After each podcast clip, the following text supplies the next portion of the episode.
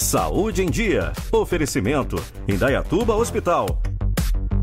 Fórmula Academia. E Laboratório Doutora Edna Jaguaribe.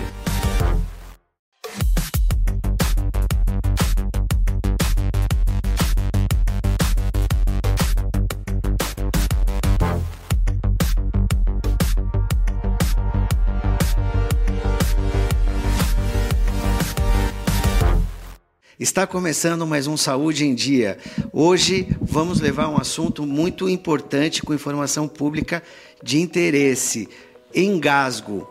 Então, ou conhecido popularmente como é, sufocamento. É, o meu convidado é o Dr. Paulo, médico anestesiologista, que vai esclarecer e levar um conteúdo muito interessante. Primeiramente, doutor Paulo, muito obrigado a presença aqui no Saúde em Dia. Obrigado, é um prazer estar aqui com vocês.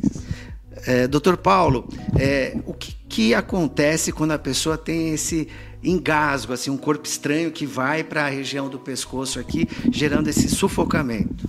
Bem, é, isso são casos que ocorrem geralmente quando a gente está distraído, né? E está ou é, recebendo uma alimentação e conversando, está distraído e ao você realizar a inspiração, algum, algum fragmento desse alimento pode vir na direção da traqueia.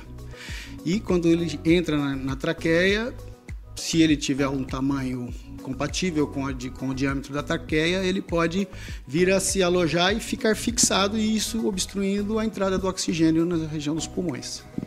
É, seria como se fosse uma rolha, então, né? Ele vai, causa esse é, tamponamento ali, dificultando a passagem do ar para os pulmões.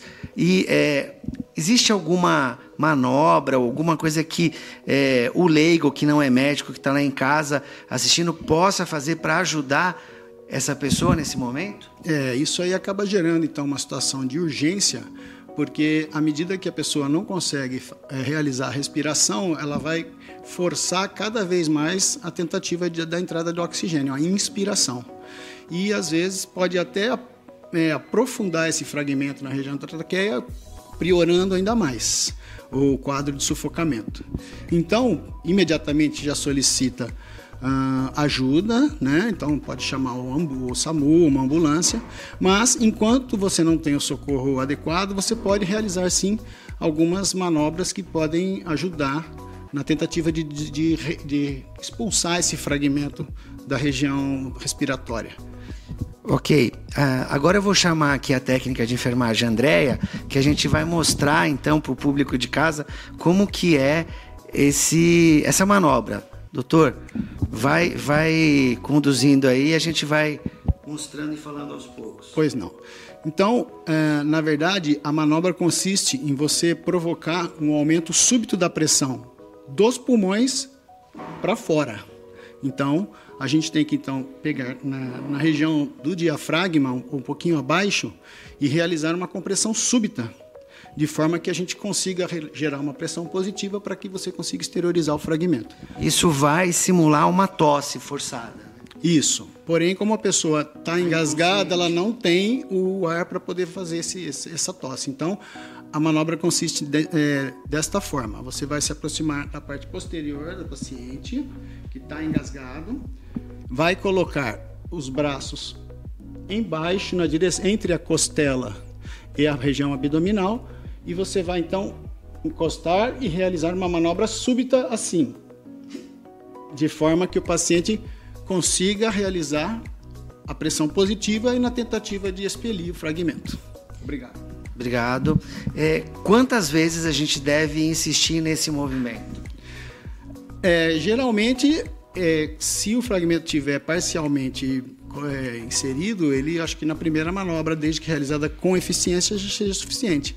Mas acredito que até em torno de três ou quatro manobras a gente já consegue obter sucesso com relação a isso. Não tendo sucesso, a gente tem que deitar esse paciente no chão, iniciar as compressões torácicas até que o resgate chegue e dê sequência ao tratamento. Perfeitamente. Perfeito. É, mais alguma coisa, doutor? Ah, essa manobra também ela pode ser realizada nas crianças. Né? Porém, a técnica é um pouquinho diferente.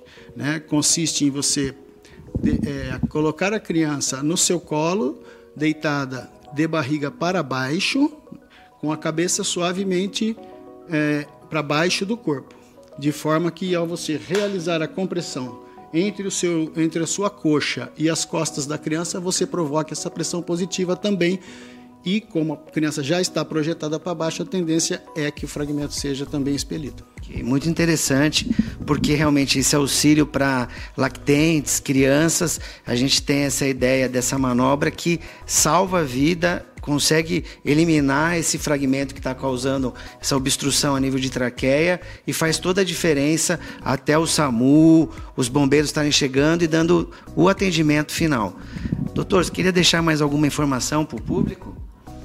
Não, eu acho que acredito que é, tem sempre que lembrar que esses acidentes acontecem, né? E que a gente tem que, a título de, de, for, de informação, né? Tá sempre com esses conhecimentos que são básicos, mas que são extremamente eficientes numa situação de emergência.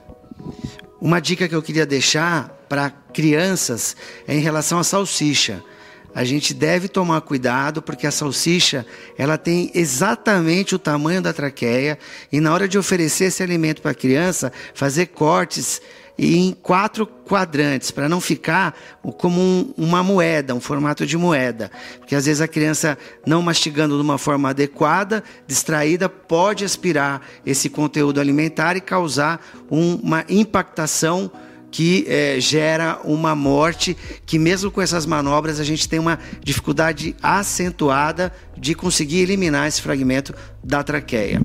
É, muito obrigado, doutor Paulo, pelas informações. Acho que foi um programa muito é, elucidativo e levou um conteúdo bem é, interessante.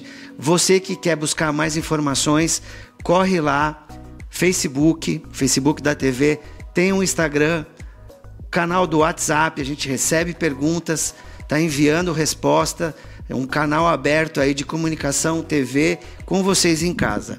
Então, Saúde em Dia vai ficando por aqui hoje e a gente se vê num futuro programa. Tchau!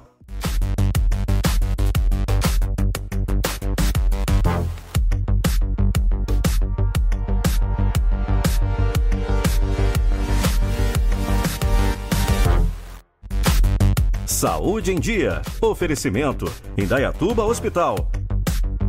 Fórmula Academia. E Laboratório Doutora Edna Jaguaribe.